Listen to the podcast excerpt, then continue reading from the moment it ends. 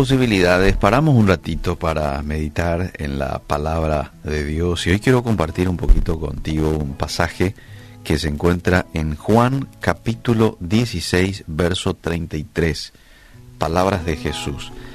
¿Quién te dijo que siendo un cristiano no ibas a tener aflicciones te engañó? Porque todos los que estamos en este mundo vamos a tener aflicciones, tarde o temprano, de cualquier tipo, llámese esta deudas, enfermedades, problemas familiares, muerte, etcétera, ¿sí? Las aflicciones vienen como consecuencia de la caída del hombre, ¿verdad? Del ingreso al pecado en, en el Edén, un lugar perfecto, un lugar tan especial y de pronto entra el pecado, una mala decisión la decisión de desobediencia es lo que Jesús mandó de parte de Adán y Eva. Y bueno, ahí entra el pecado y corrompe, corrompe todo.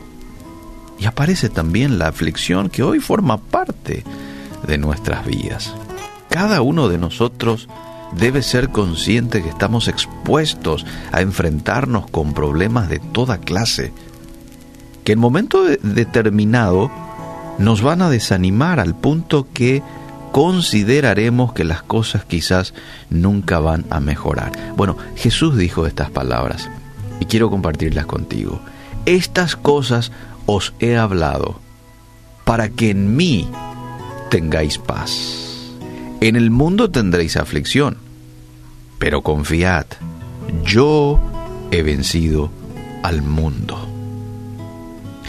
Primero aquí Jesús nos aconseja a que tengamos paz en Él. Según el diccionario, uno de los conceptos de paz es virtud que pone en el ánimo tranquilidad y sosiego, opuestos a la turbación y las pasiones.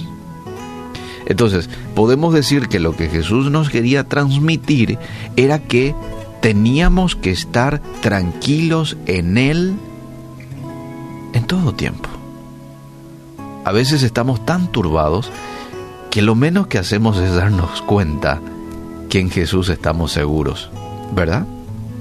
Bueno, Dios quiere que recuerdes en esta mañana esto. En Él estás seguro.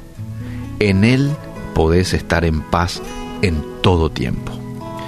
Lo segundo que este pasaje nos muestra es de que reconoce el Hijo de Dios que vamos a tener aflicciones. Y ya te lo dice, ya te adelanta. No vamos a poder evitar el enfrentarnos a situaciones que nos van a afligir.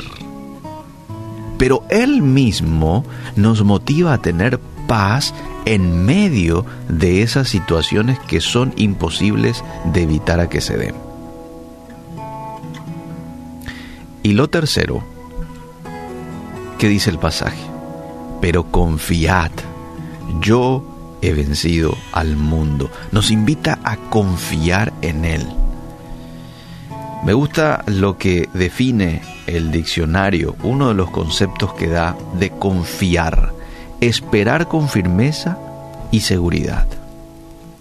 Eso es confiar, esperar con firmeza y seguridad.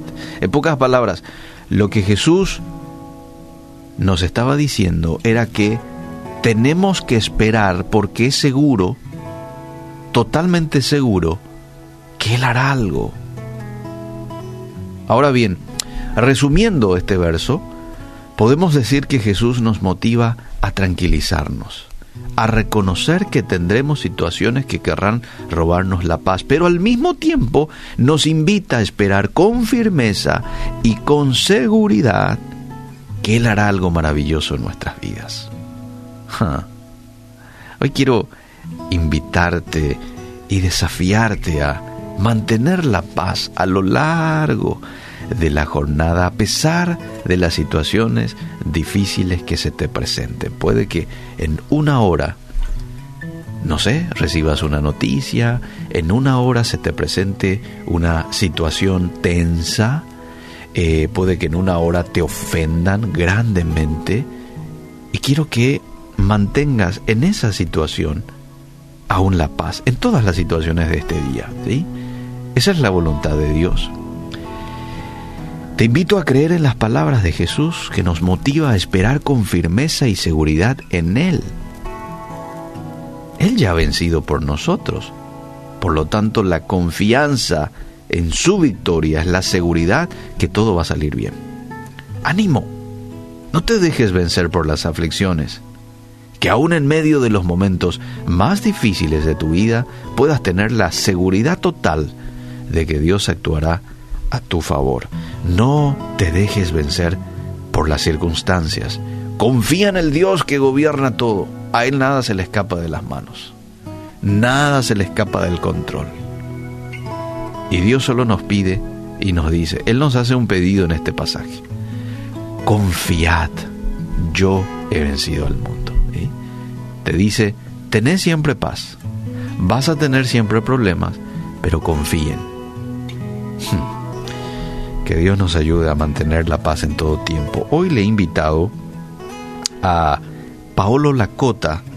Él es director de especialidades 625 Paraguay, que nos acompañe en este tiempo de oración y nosotros nos sumamos a este pedido que él va a hacer por las familias, por el país. Adelante, Paolo Lacota. Hola, mi nombre es Paolo Lacota y agradezco a Radio Bedira por establecer estos espacios para orar por nuestra nación y por las familias. Oremos juntos en esta oportunidad por las familias. Señor, te damos gracias, porque aún en medio de tiempos difíciles que estamos atravesando, tú estás con nosotros. Hoy oramos por cada familia de nuestra nación, por cada hogar que está ahora sintonizando la radio que tú puedas traer fortaleza en cada hogar.